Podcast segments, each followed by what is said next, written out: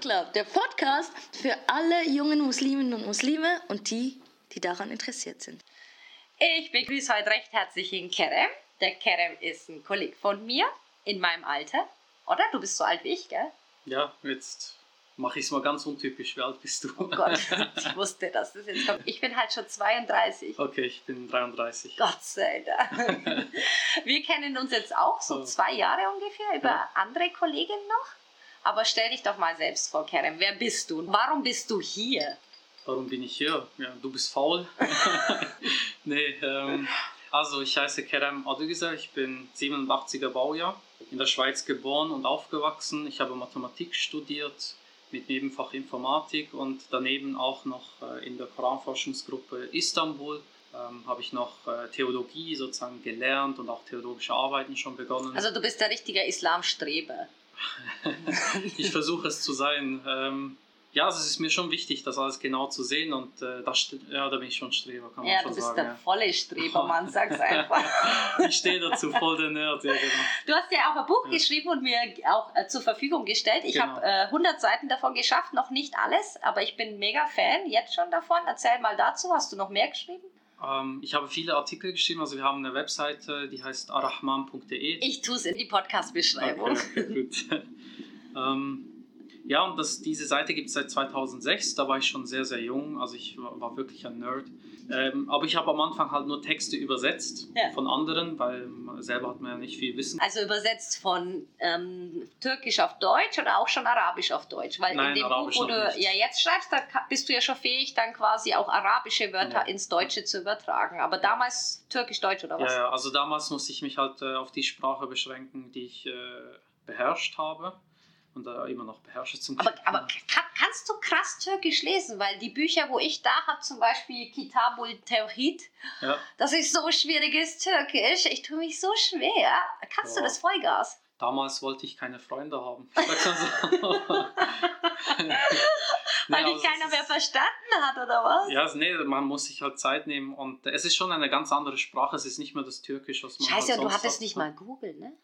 Äh, nicht, nicht wirklich. Also ich wusste nicht, wie Google man da verwenden konnte dafür. Ähm, aber irgendwie haben wir es doch geschafft, weil es gab Leute, die konnte man fragen, was bedeutet das Wort und so weiter. Dann hat man sich aufgeschrieben und äh, irgendwann hat man schon den Dreh raus. Und ich denke, beim Bücherlesen ähm, soll man auch nicht zu hohe Ansprüche stellen, dass man jeden Satz wirklich versteht, ähm, sondern ähm, dass man den roten Faden immer drin hat. Beim Koran aber schon. Ja, das ist was anderes. Beim Koran, ja. aber schon, da, da, da wären wir auch beim Thema. Aber ganz kurz, bevor wir Vollgas einsteigen, du machst auch noch Podcast. Wir sind ja Podcast-Breeders. Ja, voll die po Podcast-Brosinen. Äh, ja!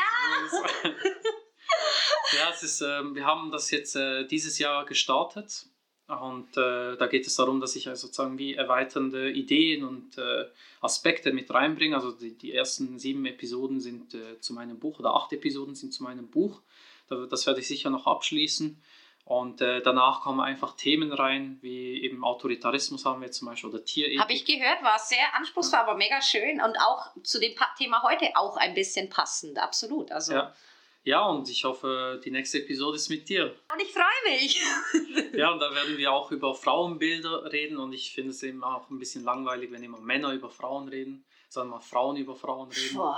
Oder? Voll. Endlich, Sag's ja. es. Schreis, schreis. Es war viel zu leise. okay, Frauen sollten reden. Über Frauen und nicht Männer. Ja, Frauen sollten nicht nur über Frauen reden, Frauen sollten über alles reden. Ja, Warum definitiv. Nicht? Also das ist mir auch ein Anliegen. Und äh, ja, wieso habe ich mich eben mit solchen Sachen beschäftigt? Also ich habe äh, auch gedacht, ja, was bringt eine Religion, wenn sie sowieso nur bestätigt, was ich eh schon denke? Ja. Und dachte dann, die Religion muss eigentlich herausfordern, die muss richtig deep gehen die muss richtig challengen. Und äh, das war so mein Anspruch an die Religion. Also ich, ich hätte auch radikalisiert werden können in der Zeit. Ja. Gott sei Dank dann nicht. Und äh, mit der ganzen Auseinandersetzung, also wir hatten zum Beispiel einen Artikel, der hat mich richtig geprägt von der Koranforschungsgruppe. Ähm, das heißt äh, die Rhetorik von Terror und Dschihad. Ja. Das fand ich sehr spannend, so weder nur anti-westlich, noch aber auch äh, voll pro-westlich, aber irgendwo dazwischen. Also man ist für für, wie soll ich sagen, für die theologischen Konzepte, schaut Dschihad genau an, aber gleichzeitig auch einen kritischen Blick auf das Wort Terror, aber doch auch den kritischen Blick zu sich selbst. Das hat mich sehr geprägt. Und ähm, dachte ich dann, ja, das muss ich vertiefen. Habe dann Arabisch in Ägypten gelernt, in Kairo, Hocharabisch auch, gell? Beides, ja. Also ich habe Ägyptisch und Hocharabisch gelernt.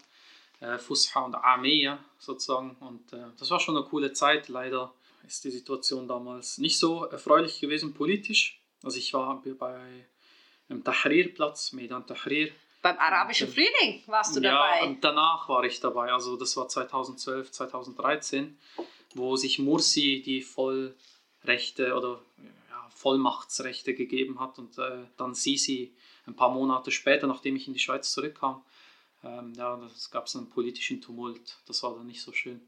Aber voll die Leute sonst, hey, voll geil. Also ich würde immer wieder dorthin gehen. Habe ich ähm, auch schon sehr oft zu hören bekommen, Kairo muss ich unbedingt mal ja. sehen und unbedingt mal hin. Mein Vater ja. schwärmt immer von den Pyramiden. Auch die muss man mal gesehen haben, so wie es aussieht. Aber Kairo als Stadt sei anscheinend sehr interessant. Also ja. vor allem eben, ich weiß nicht, wie du bist. Ich bin ja dann so ein Freak, wo dann auch wirklich in die Moschee oder ins Museum gehen ja, ja, will definitiv. und mir dann irgendwie Zeitgeschichte auch anschauen will oder auch wirklich Google, so was gibt es jetzt da für islamische Sehenswürdigkeiten oder auch osmanische. Ganz oft google ich auch sowas in fremden Ländern, ja.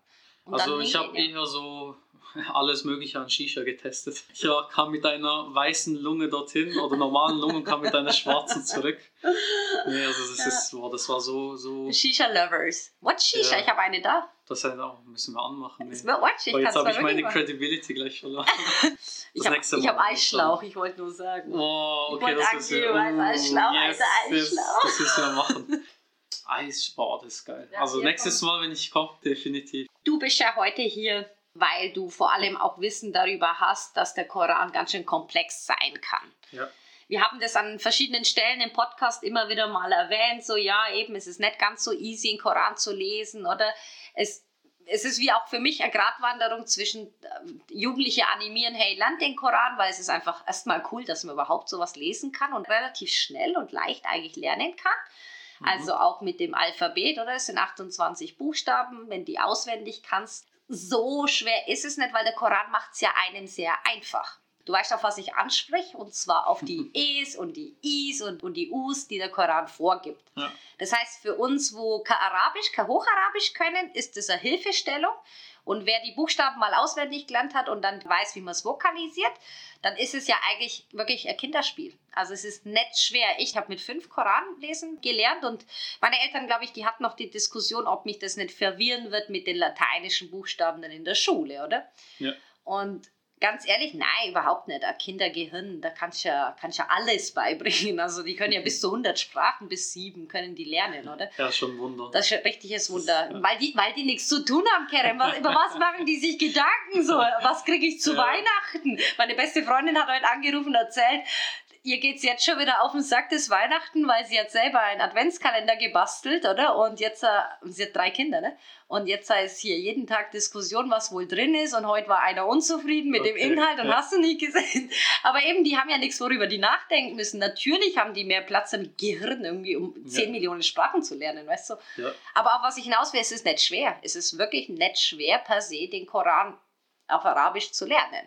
Aber Nein. was ist das Tückische dran? Ja, das Tückische dran ist, ähm, also wie geht man überhaupt an einen Text dran? Also das ist natürlich bei allen möglichen Texten schwierig. Also wie lernst du überhaupt zum Beispiel mit einem Roman umzugehen oder mit einem Sachbuch umzugehen, mit äh, Fantasy-Büchern umzugehen, mit Animes und Mangas? Wie liest du die?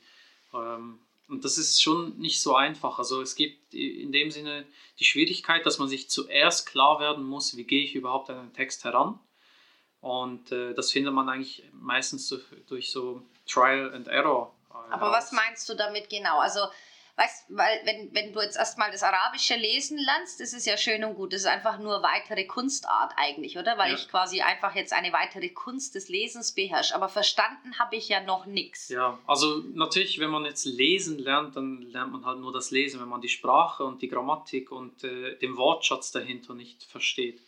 Äh, und da ist, es, da ist auch noch eine weitere Tücke. Ähm, zwischen der gesprochenen heutigen Sprache gibt es noch einen Unterschied zwischen der Sprache von damals. Das ist dann auch der Grund, wieso arabischsprachige Menschen Mühe haben, den Text zu verstehen und irgendwie in eine Ordnung zu bringen, dass man sagt, okay, das habe ich jetzt wirklich verstanden. Und das ist die Schwierigkeit. Also ein konkreter Begriff, zum Beispiel Shahid, Shuhada, bedeutet Zeuge ja. oder Zeugen, Shuhada für Plural Und äh, ja, so wie es heute verwendet wird, ist das Märtyrer. Also es hat eine, eine Bedeutung bekommen, die mit der ursprünglichen Idee des Wortes äh, vielleicht äh, entfernt noch zu tun hat. Wobei interessant ist auch Märtyrer, auf, ist, ist ja vom Griechischen, bedeutet auch Zeugen. Also es hat auch eine Verbindung. Ähm, aber so wie wir es heute verwenden, ist jemand, der gestorben ist für eine Sache oder ja, umgekommen ist für, im Kampf für eine Sache. Und dann verwenden wir diese Worte dafür und das prägt unser Denken.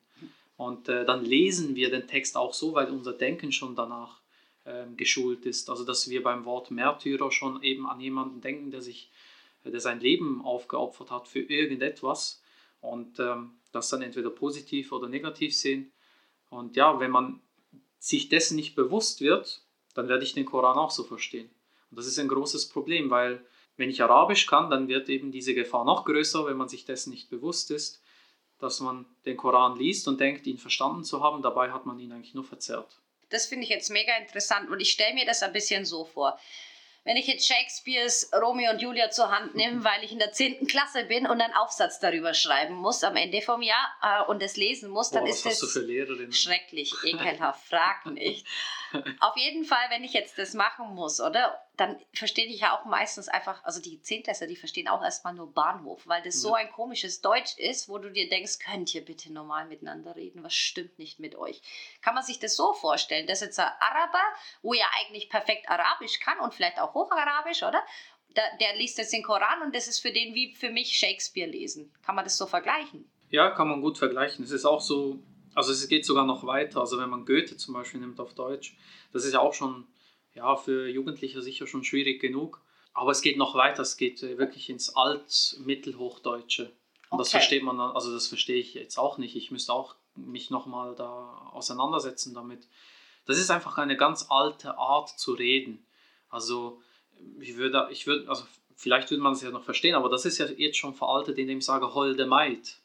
Und dann meine ich eigentlich nur ehrenswerte Frau oder was auch immer dann. Das ist das Schwierige dabei. Das heißt, man hat schon eine Hürde in der Sprache, dann kommt noch die Hürde äh, des Alltags dazu und dann noch die Hürde der Wissenschaft. Also sind diese drei Hürden, die ich vor allem im, im Vordergrund sehe. Und die muss man zuerst mal meistern. Das ist gar keine einfache Aufgabe.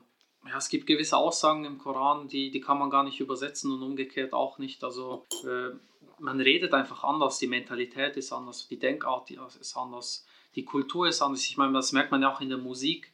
Musiker aus diesem Raum haben damals anders musiziert als äh, in Europa und das ist etwas ganz Normales. Das heißt, es ist wie auch eine ganz neue Welt, die man ergründen, erforschen und erschließen muss äh, und auch bereit sein muss, überhaupt das über sich ergehen zu lassen manchmal. Und das ist manchmal langweilig, also auch für mich. So voll mühsam, ja, okay, wie gehe ich danach? Aber das ist dann halt Routine irgendwann mit der Zeit, dann denkt man nicht mehr groß darüber nach.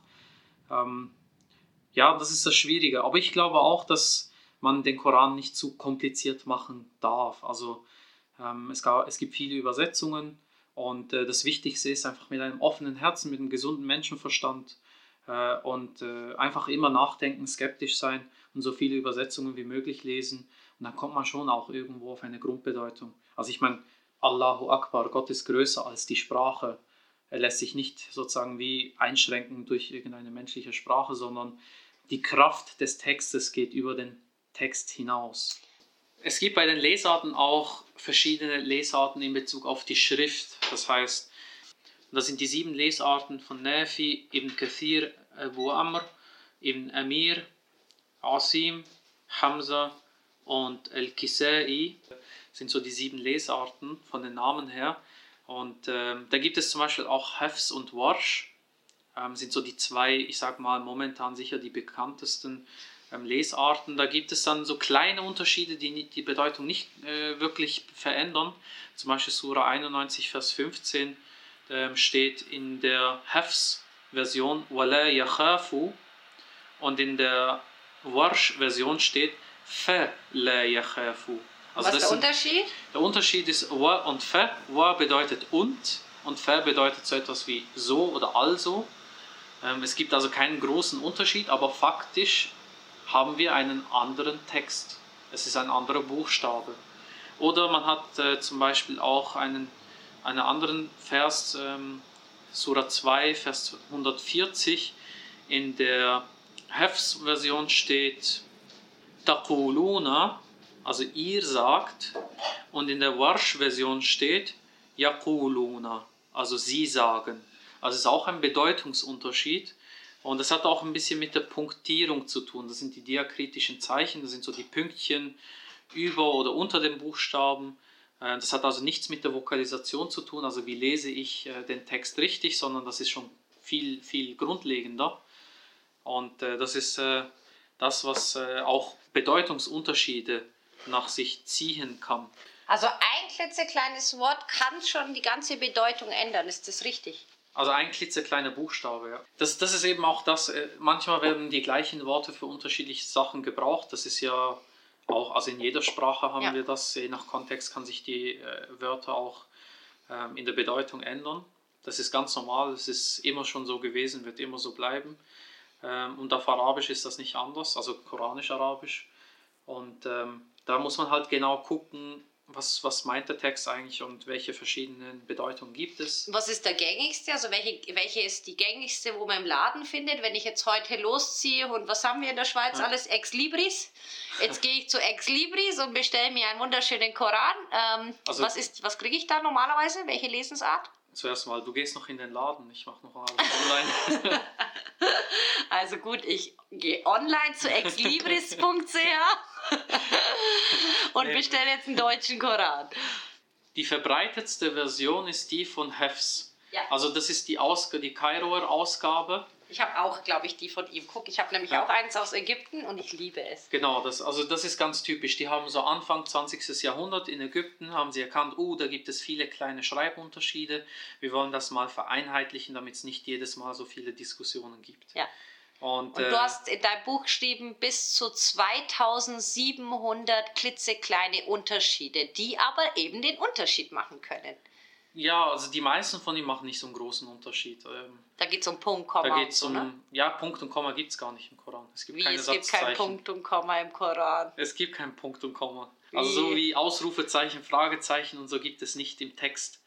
Das heißt, du liest den Text eigentlich ohne Satzzeichen. Ja, aber im Arabischen, wenn du eine Frage stellst, dann steht ja mal Hal, oder? Hal, ja, und dann ja. kommt die Frage, oder? Genau, also das steht heißt. Steht dann so im Koran? Du erkennst also nur aufgrund der Sprache oder des Textes, ob es sich um eine Frage handelt oder nicht. Manchmal ist es eben zweideutig. Aber es hat doch die bunten, schönen, klitzekleinen Teilers, wo dann auch immer die genau. Ayat-Nummer draufsteht.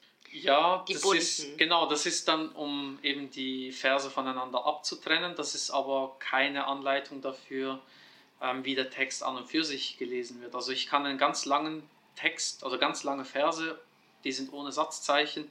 Das heißt, es kommt dann immer auch darauf an, wo ich eine Pause mache und wo nicht. Ich kann damit den Text alles sagen lassen, was ich will. Und man hat dort auch natürlich drauf geschaut und äh, die Regeln des Tajwid, also des richtigen Koranrezitierens, aufgestellt. Und mm, die sind sehr oft gut, also mit wirklich einer super Arbeit äh, dahinter. Aber manchmal sind auch diese Regeln, die klassischen Regeln, irreführend und können zum Beispiel den Unterschied machen zwischen, äh, ob ein Mädchen geheiratet werden darf oder nicht. Okay. Also so krasse Unterschiede gibt es dann. Ja, das hast du in deinem Buch auch erwähnt irgendwie, ja. Also wenn es dann um eine Punkt- und Kommasetzung geht, wo falsch gemacht ist, kann es eben dann fatale Fehler haben. Ne?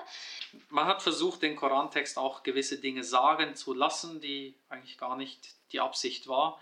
Und das ist dann auch für Araber halt nicht immer schwierig. Weil, vor allem, wenn man schon denkt, dass Kinder heiraten okay ist, dann wird man auch den Vers so lesen und ja. sagen, das ist okay.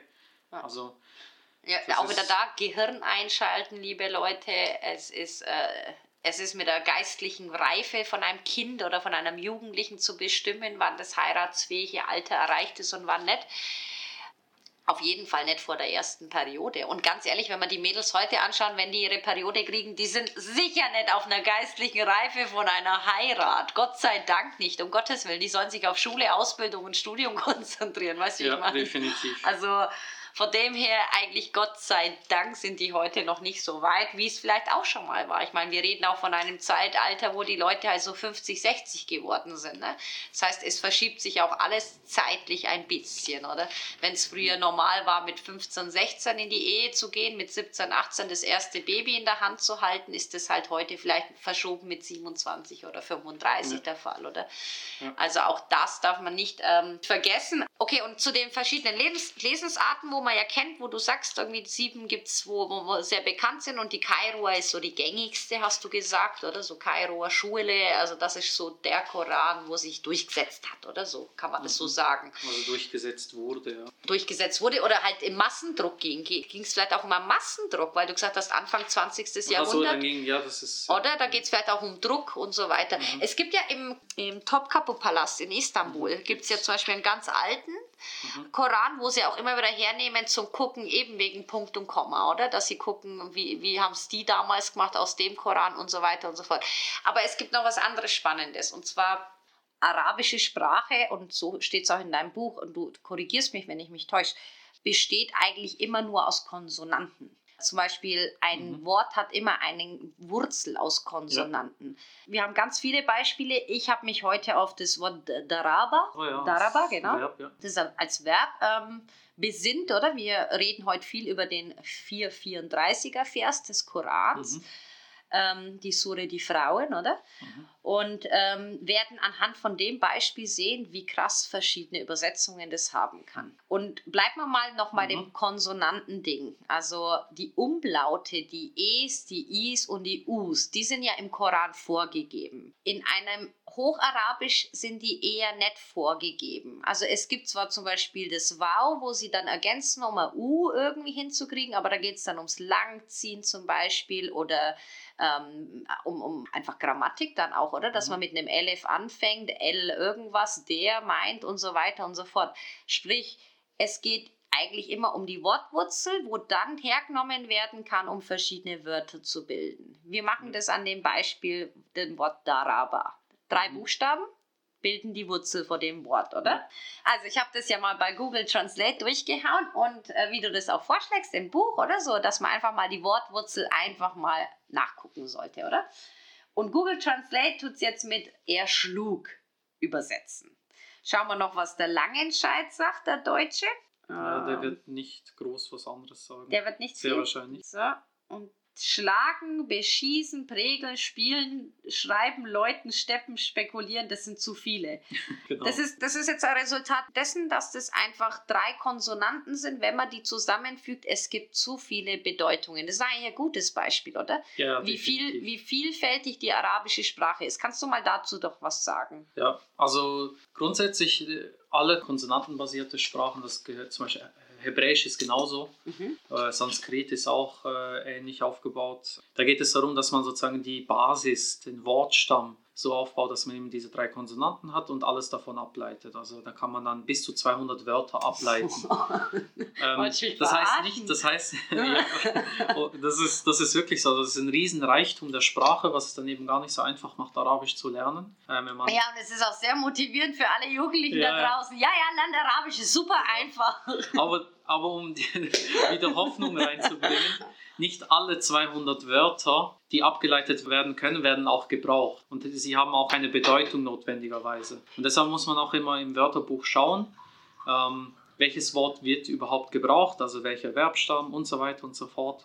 Und äh, dann kann man ein bisschen genauer auch nochmal sich Gedanken machen, wie dieses Wort überhaupt verwendet wird. Und äh, Daraba ist ein sehr, sehr komplexes oder vielschichtiges Wort als Verb und Darb und so weiter. Du kannst zum Beispiel für Jedwal und Darb verwenden für das Einmaleins, so wie es heute verwendet wird. Also es hat mit dem Schlagen nichts zu tun, sondern da geht es sozusagen wie das Überkreuzen von Zahlen in der Multiplikation, also einfach ums Rechnen an sich, hat mit Schlagen nichts zu tun. Okay. Und das zeigt eben auch, dass es nicht so einfach ist zu sagen, ja, dieses Wort heißt das und fertig. Du bist ja auch kein Fan von Hadithen. Ist es so? Darf man das so sagen? Oder, weil, also äh, vielleicht ganz kurz nochmal, ich tue ja unterscheiden zwischen Sunna und Hadithe. Sunna ist wirklich alles, was, der Verhal was Verhalten vom Propheten angeht. Also sprich, wie hat er sich verhalten und so weiter.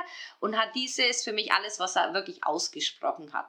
Du fasst es eher zusammen, weil du sagst, naja, sein Verhalten muss ja auch irgendwo schriftlich festgelegt sein, oder? Also es ist auch ja. festgehalten. Deswegen fasst du das zusammen. Aber du bist nicht immer großer Fan. Ich auch nicht, aber erklär mal, warum du nicht immer so großer Fan bist von dem. Also ich würde jetzt nicht sagen, ich bin kein großer, also ich bin nicht äh, sozusagen gegen die Hadith, sondern ich bin dagegen, wie die Menschen mit diesen Quellen umgehen. Ja. Also sie haben eine zu große Wichtigkeit. Ähm, wissenschaftlich gehen wir nicht richtig damit um.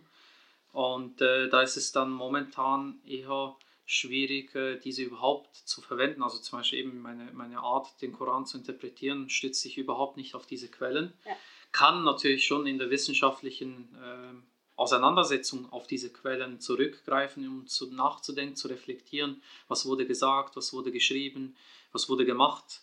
Ähm, also da, als wissenschaftliche, historische Quelle sind sie schon relevant, da bin ich nicht dagegen aber sie sind in dem Sinne nicht bindend, sie sind keine Pflichtquelle, sie sind nicht in dem Sinne, wenn es dort drin steht, muss es so sein. Und äh, ich meine, sonst äh, eine, hätten wir ganz andere Probleme dann auch noch.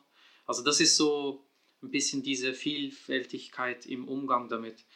Was ich schade finde, ist halt, dass wir als Muslime oder muslimische Community insgesamt, egal aus welcher Gruppe, Schiiten oder Sunniten und so weiter, ähm, alle gleich gut oder schlecht mit dem Text umgehen. Wir, wir kennen kulturelle Dinge besser als den Koran. Ja. Ja, das haben wir ja, wir haben sogar einen Podcast darüber gemacht, weil, ja, wir, weil uns genau. aufgefallen ist, wie krass die Jugendlichen halt Islam und Kultur vermischen. Ne? Das, ist, ja, das ist einfach jenseits. Ja, das ist, also ich meine, ja, dann kommen dann plötzlich Dinge wie, äh, ja, ich muss unbedingt mit einem Misswak meine Zähne bürsten, weil das ist der, der, this is the way sozusagen. Mhm. Dann denke ich mir so, ja, das, das, wenn der Prophet heute leben würde, ähm, dann hätte er wahrscheinlich auch eine elektrobetriebene äh, Bürste, wo man alle ja, sechs Monate wechseln vermutlich kann. Vermutlich wäre er sogar ein Erfinder von solchen neuen Geräten. nee, also ich, ich denke, das ist so dieser Zugang, ähm, dass wir das dann einschränkend verwenden und nicht äh, ergänzend oder erweiternd. Und das ist das, wo ich dagegen bin. Also ich bin nicht dagegen, dass für die Arbeiten, die geleistet wurden, ich bediene mich ja. dessen, aber ich, ich habe einfach halt das Gefühl, ja. wir machen das heute so, wie es uns in den Kram passt. Ja. Also quasi wir tun die hat diese ganz oft so hinbiegen, dass es halt wie in unser Lebenskonzept passt. Und das ist, glaube ich, die größte Herausforderung. Und ich als Frau kann es ja sagen, ich habe natürlich das größte Problem damit, dass immer irgendein Bukhari, immer irgendein Trimidi, immer irgendein, wie, wie heißen sie alle? Also, weißt du, mit immer mit irgendwelchen Gelehrten zu tun habe, die ja alle gute Arbeit geleistet haben. Also mhm überwiegend gute Arbeit geleistet haben. Um Gottes Willen, ich will ihren Erfolg nicht schmälern. Aber wie selten höre ich, ja, und die und die hat festgehalten, weißt du?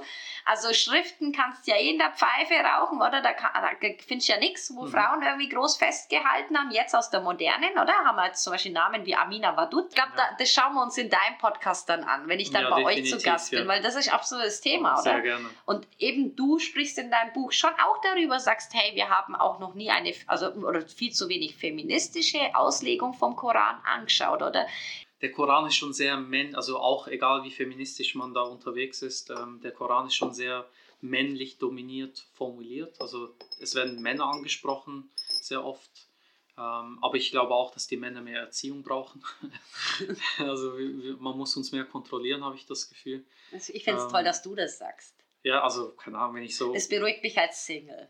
Ja. Ohne Scheiß. Anscheinend gibt es noch Männer da draußen, die finden, hey, ich glaube, es wird Zeit, dass wir was ändern. Und ja. gestern habe ich in der türkischen Serie auf Netflix, ich glaube, ich darf keinen Namen sagen, sonst mache ich Schleichwerbung.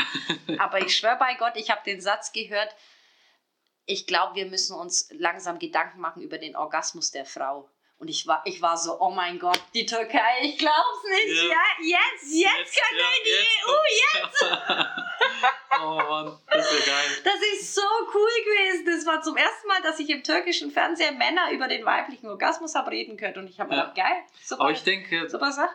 Das ist jetzt, äh, ja, ich denke, was so, was so diese Themen angeht, Männer und Frauen, ich glaube schon, dass es auch früher eben diese Themen aufgegriffen wurden, dass es auch Männer gab, die eher ein bisschen anders gedacht haben über diese äh, Fragestellung, also auch gerade über solche Verse. Da gibt es ja Unmengen an äh, Literatur. Und ähm, das Problem ist halt einfach, irgendwann hat sich das verfestigt und ich denke mir dann so, also wenn du wirklich wie, leben willst wie vor, wie vor 500 Jahren, aber dann bitte das volle Programm und nicht einfach das, was dir passt. Ja. Also dann vergiss dein Handy, vergiss all das, was bequem ist Ja. und geil ist. Ja, Dann von mir aus. Voll. Dann bist du Voll. ehrlich und Voll. aufrichtig. Gut, aber dann bist du wahrscheinlich also was für verrückt erklärt halt und weggeschlossen. Ja, also es ist Auch, eh auch, nicht der mit, möglich. ich- auch der mit, ich will in der Höhle leben, dann kommt irgendein Schweizer äh, Museumsbeauftragter und sagt, sie, das geht nicht, das, Das ist, das nicht. ist Heritage.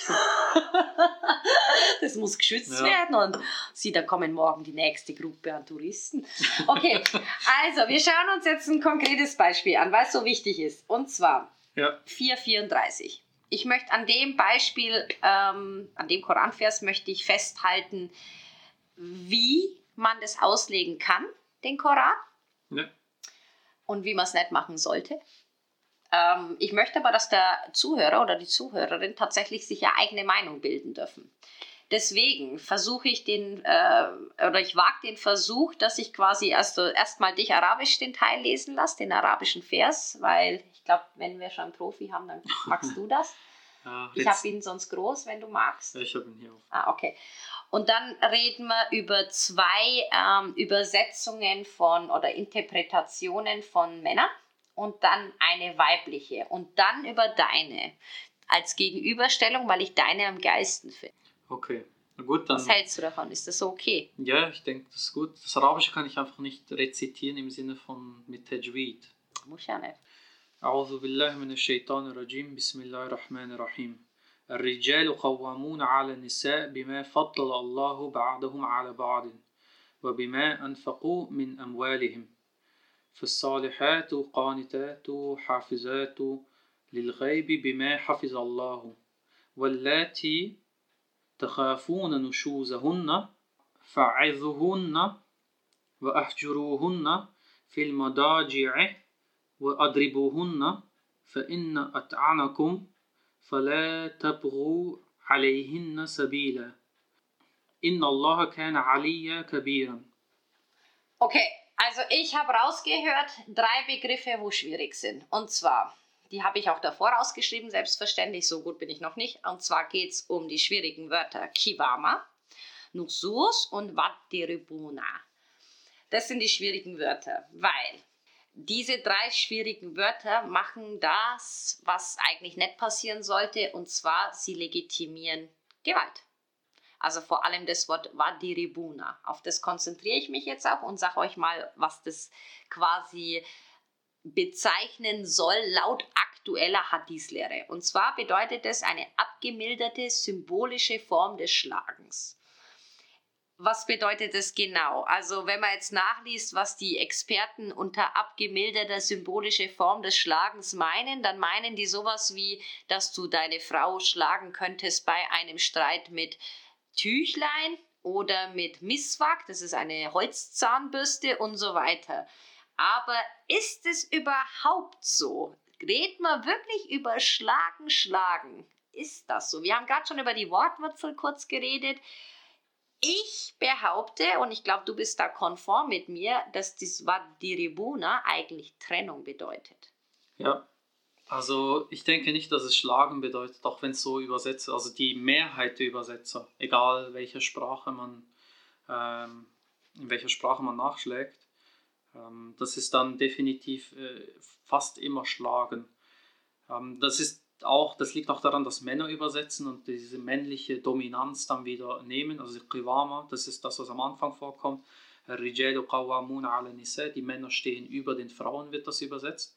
Ähm, das ist so falsch übersetzt, also das ist wirklich falsch, das ist eigentlich nicht äh, Qamuna, äh, sondern das ist äh, Qawwamun, also das ist eine Verstärkung der Bedeutung, bedeutet die Männer sind, äh, sollten unterstützen, also so wie aufrechterhalten, sollen für die Frauen aufrechterhalten sein. Und das meint doch aber nur die finanzielle Sorge, oder nicht? Wir haben uns mal wieder Mhm. Islamgelehrte angeschaut. Ich habe mal, ich hab mal rausgeschrieben, wie alt die sind oder wann die gelebt haben. Ja. Wir haben zum Beispiel Tabari angeschaut, Mhm. Samashari angeschaut, wir haben Fahrt ab din Ar-Razi angeschaut. Mhm. Und ich meine, der jüngste von denen ist quasi der äh, Fatin Ar-Razi und der ist äh, vor 810 Jahren gestorben. Also einfach nur zum Sagen, wir reden die ganze Zeit über Islamgelehrte, wo Interpretation, Exegetik gemacht haben, sagt man in der Fachsprache, aber das waren halt Männer. Immer ja. wieder Männer. Und wenn jetzt du zu mir sagst, naja, wörtlich übersetzt heißt es, die Männer stehen über den Frauen. Ganz ehrlich, wir sind doch vor Gott gleich. Ja, das ist eben wenn man nicht aufpasst bei den, beim Interpretieren des Textes, kommt man in Widersprüche rein. Und das ist so ein typischer Widerspruch. Also wenn die Gleichheit und Gleichwertigkeit von Männern und Frauen im Koran an einer Stelle ähm, ganz klar formuliert wird, dann kann man nicht einfach die, die Übersetzung des Verses äh, dem Zufall überlassen und sagen, ja gut, hier ist halt ein Widerspruch, sondern auch sprachlich ist das nicht korrekt, sondern da geht es, ich denke nicht nur in Bezug auf finanzielle Sachen, sondern allgemein dass die Männer die Frauen zu unterstützen haben. Tabari sagt es anders. Tabari Natürlich, bezieht ja. seine männliche Vormundschaft und sagt dann, der leitet die Versorgungspflicht ab, oder? Die finanzielle, mhm. wo ich auch gesagt habe. Aber auf gut Deutsch, und wir können es ja eindeutschen, sagt er, es gibt halt Sex für Brötchen. Also sprich, der will halt quasi was dafür haben und der zielt wirklich auf dieses ja. Geschlechtsverkehr dann auch ab, oder? Die Frau muss jederzeit zur Verfügung stehen. Und das ist unglaublich. Also die männliche Bevorzugung vor Gott, also Tafdil, oder? Sagt er, ist vorgegeben, das ist einfach so. Und ihr Frauen müsst euch da halt einfach fügen, oder? Also der sagt quasi, in dem einzigen Vers interpretiert er, dass der Mann in seinem ganzen Wesen überlegen ist. Akl, oder? Und er behauptet, dass Frauen halt auch Defizite haben in ihrem Verstand. Also wörtlich sagt er, das ist Nakisat al-Akl. Ja, und also das, das, ist, das ist ganz klassisch. Das, das ist, ist, aber krass, Mann. Ja, ich als Frau, wenn sowas lese, ich kriege das Kotzen. Und ja, ich meine, ich liebe Tabari eigentlich, weißt Ich finde den Gro eigentlich grundsätzlich ganz cool. Aber wenn ich sowas lese, dann kriege ich das Kotzen. Ja. Und das, der macht noch weiter. Der sagt zum Beispiel auch, Männer haben auch vor Gott verordnete Rechte mehr als Frauen in religiösen Dingen. Wie zum Beispiel, und benennt es auch, sagt er, was nur Männer waren Propheten. Nur Männer dürfen zum Freitagsgebet. Also Männer kriegen auch viel mehr bei, bei der, bei der, äh, beim Erbe und so mhm. weiter. Also er sagt, Männer sind bevorzugt, weil Männer haben halt einfach besondere Verpflichtungen. Punkt. Ja, das ist für mich auch der, so ein bisschen der Punkt, wenn eben Männer ähm, ganz kurzsichtig den Text angehen. Die denken, ja, ich habe den Text gelesen, ich bin ein geiler Hengst und, äh, und das bleibt so. Und dabei de, viele andere Verse dann vergessen, zum Beispiel in Surah 2, Vers 187 heißt es, sie sind euch ein Kleid und er seid ihnen ein Kleid. Also das ist auch nochmal die Gleichwertigkeit drin. Und wenn du dein Kleid beschmutzt und bespuckst und erniedrigst, dann erniedrigst du dich selber. Also Tabari würde ich das zum Beispiel sagen. Und äh, da gibt es noch viele andere Verse.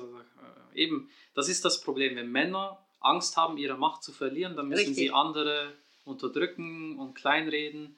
Und natürlich ist die Frau dann dümmer, kann, bekommt ja nur die Hälfte und da, da wird auch der Kontext dann vernachlässigt.